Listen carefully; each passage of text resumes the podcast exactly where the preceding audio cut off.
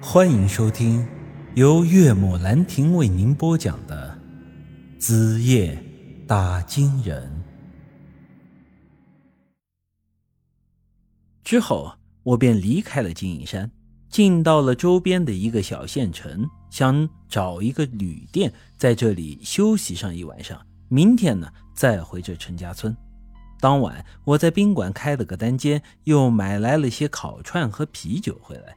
一边吃东西一边看电视，就在这时，我那门外突然响起了敲门声。谁呀？外面没有人回应，我一下子变得紧张了起来。之前我为了图实惠，找了家很破的旅馆，这种地方一般都是鱼龙混杂，什么人都有。刚才拿钥匙的时候，老板娘特意嘱咐过我，晚上把门锁好，听见有人敲门，不要轻易打开，很容易遇上抢钱的。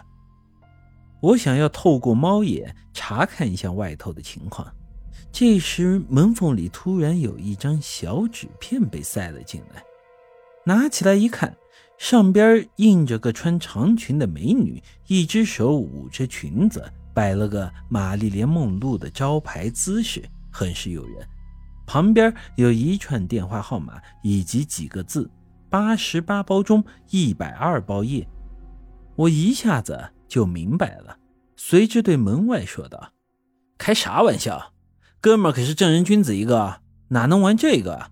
再说八十八能有这质量？开玩笑吧！”外面传来一个很甜的声音。哥哥，不试试你怎么知道呢？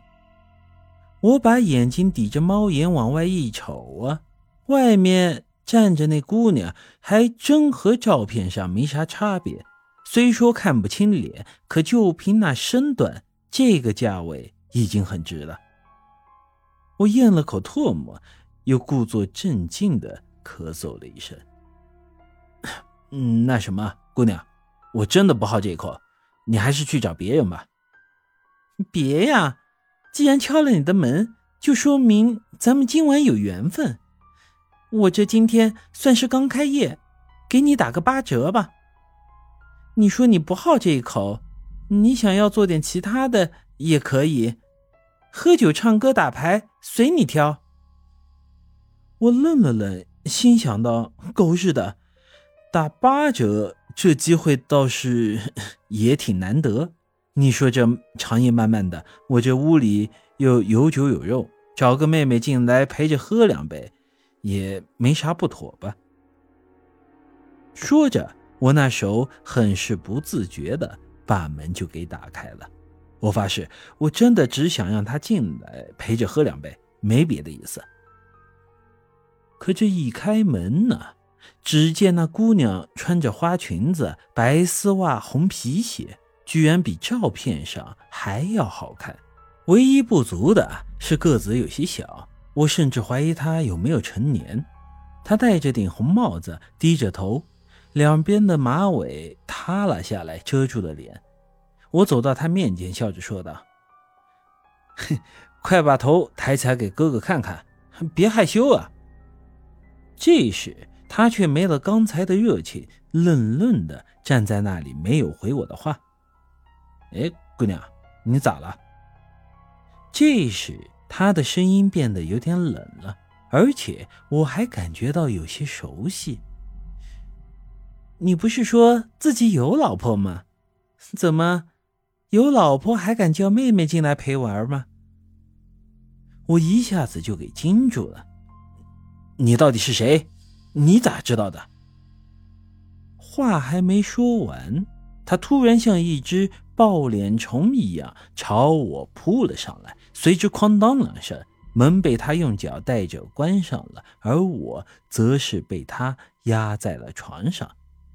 他一只手死死掐住我的脖子，两条小短腿压在我的胸口上，以他这样的体型是很难控制我的。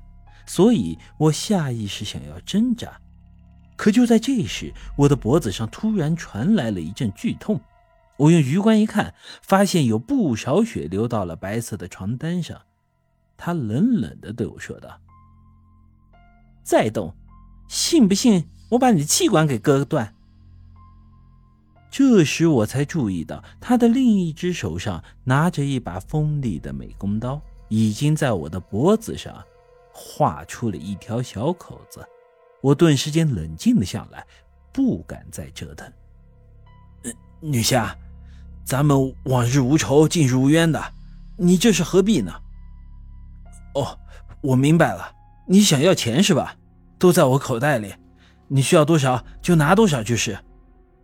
我实在是没想到，自己有一天居然会被一个女人以这种方式按在床上，真他妈的太窝囊了。不过窝囊也没办法，毕竟小命要紧。他并没有回我的话，于是我接着说道：“难道你不想要钱，或者想劫个色？那也行啊。不过你得先把我放开吧。”他这时一巴掌扇在了我的脸上，说道：“陈宇，你仔细看看我是谁。”本集已经播讲完毕，欢迎您的继续收听。